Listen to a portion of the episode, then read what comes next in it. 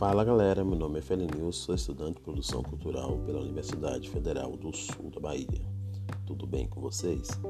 Você que chegou agora no nosso podcast, se é a primeira vez, recomendo ir olhar os nossos podcasts anteriores, o podcast Produção Cultural Teste e o Profissional da Produção Cultural. Bom, hoje eu vou falar sobre políticas culturais no Brasil. E tudo que eu vou falar hoje aqui nesse podcast vai ser baseado no livro de Lia Calabre, é, que fala sobre políticas culturais no Brasil dos anos 30 ao século 21.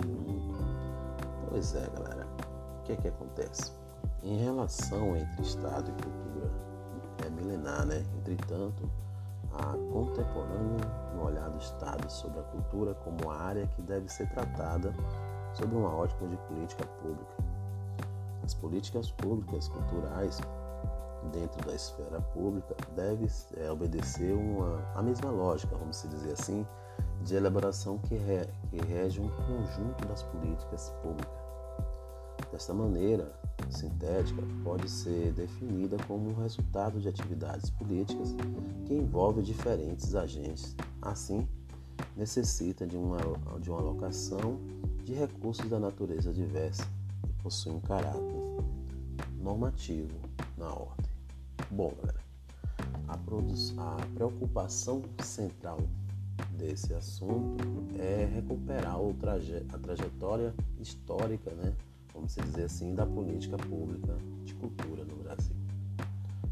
Portanto, o ponto de partida são os anos 30, período em qual o país passou por uma série de transformações políticas, econômica, urbana, administrativa, entre outros.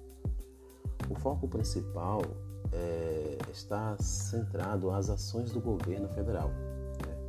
o que não impede que a gente também, em algum momento, defina e analisa algumas políticas setoriais ou de estados ou municipais.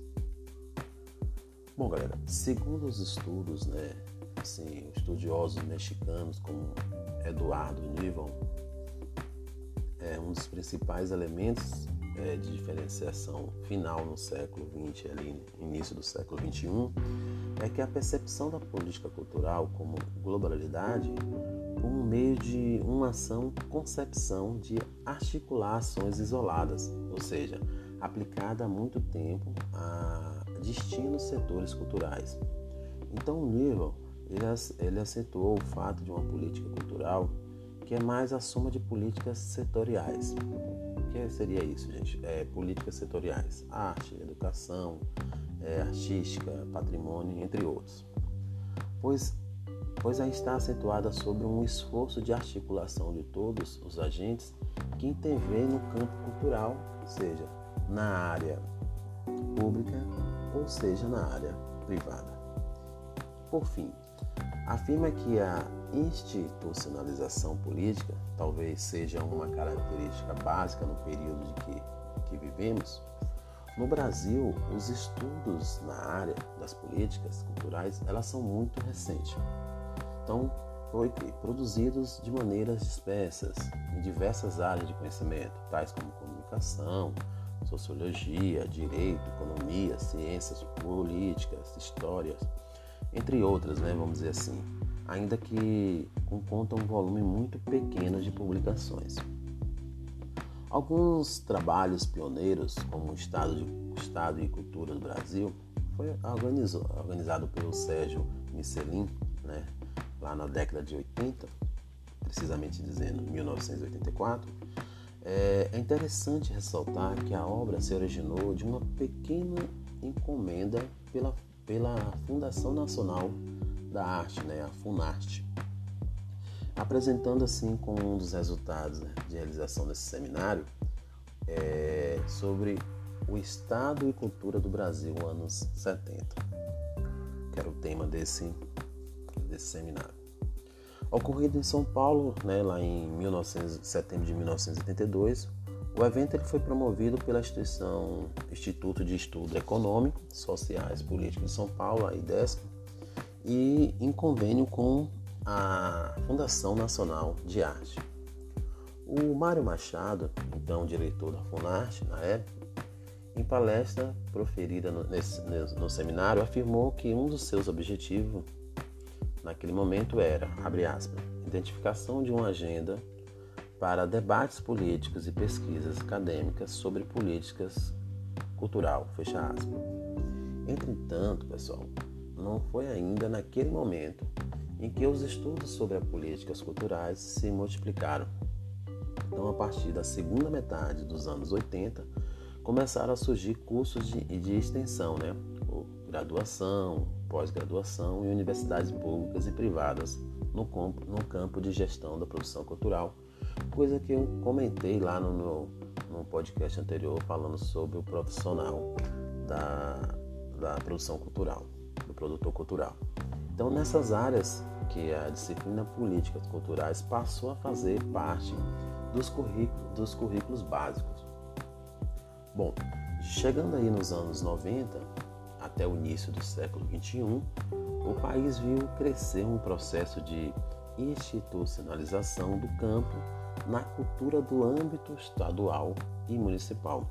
E é claro que, ao integrar a pauta das políticas públicas, a cultura começou a exigir por parte das administrações uma maior qualificação tanto dos, do, do quadro de funcionário quanto dos quadros é, das ações elaboradas, que procurou a transformar, né, vamos dizer assim, efetiva dessas últimas em políticas que permanecem, né, permanecem como um aglomerado de projetos individuais ou atos desconectados entre si. Bom, na instância federal, no primeiro governo de Getúlio Vargas, que foi ali, pessoal, entre 1930 a 1945, houve um grupo de ações articuladas como um campo da cultura que tomaram, vamos dizer, de forma que a política da, das políticas culturais.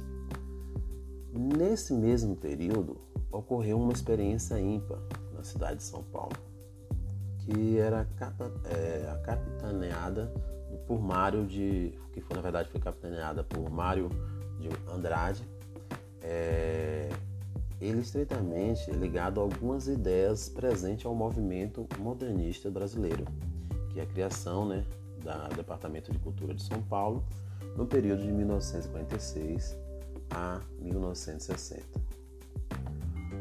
Pode-se identificar aí como um momento áureo do crescimento da, da indústria cultural no Brasil, porque no qual a presença direta do Estado como elaboração e como colaborador, vamos dizer, e fornecedor das políticas que era base restrita na época.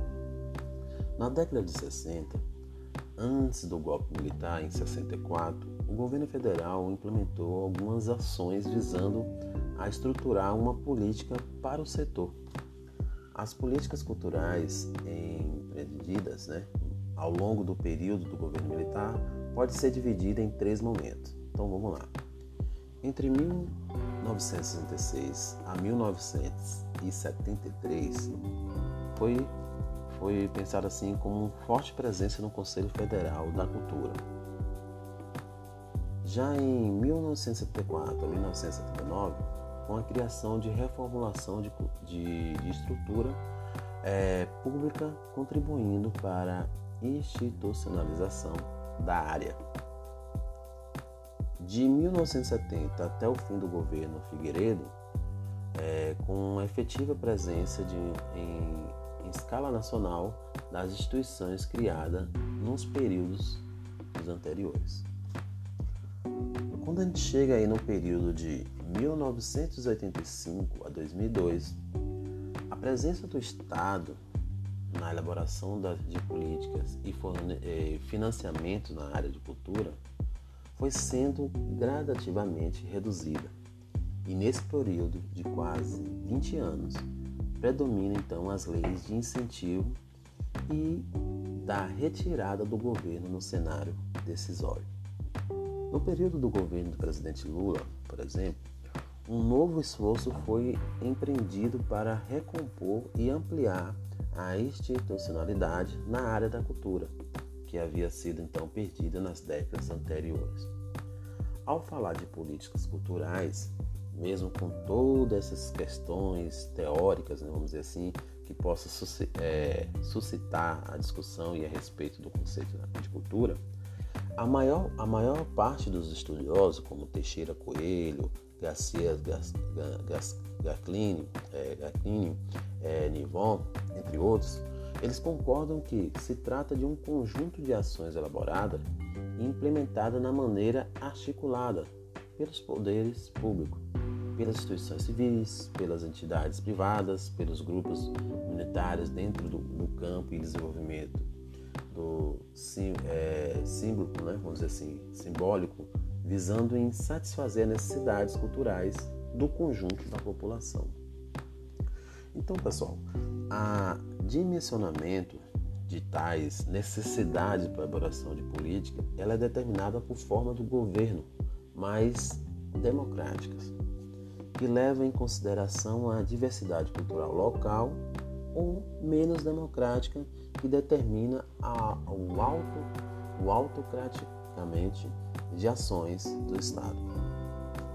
Então, o que podemos dizer que a compreensão contemporânea do tema é que se trata de uma política pública que deve ser necessariamente elaborada a partir de um pacto entre diversos agentes envolvidos.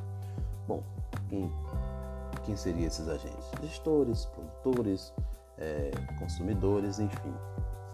E não era um movimento de mão única, né, vamos dizer, por meio de qual Estado determina o que será colocado em ação, quais as práticas culturais deverão ser exercidas e consumidas pela população ou ainda como será atendidas dos interesses exclusivos de classes artísticas.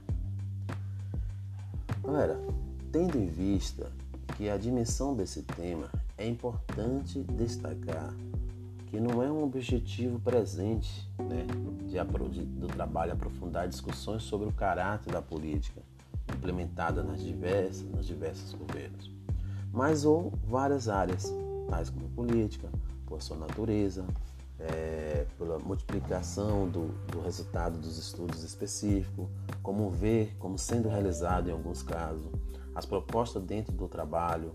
Portanto, é, é construir uma visão mais geral no processo de elaboração política públicas culturais do Brasil. E é importante entender que devemos encarar a cultura não como um adjetivo, mas sim como um substantivo. Ou seja, a cultura ela não é a qualidade, você não tem que chamar de cultura aquilo que você gosta, aquilo que você acha bom.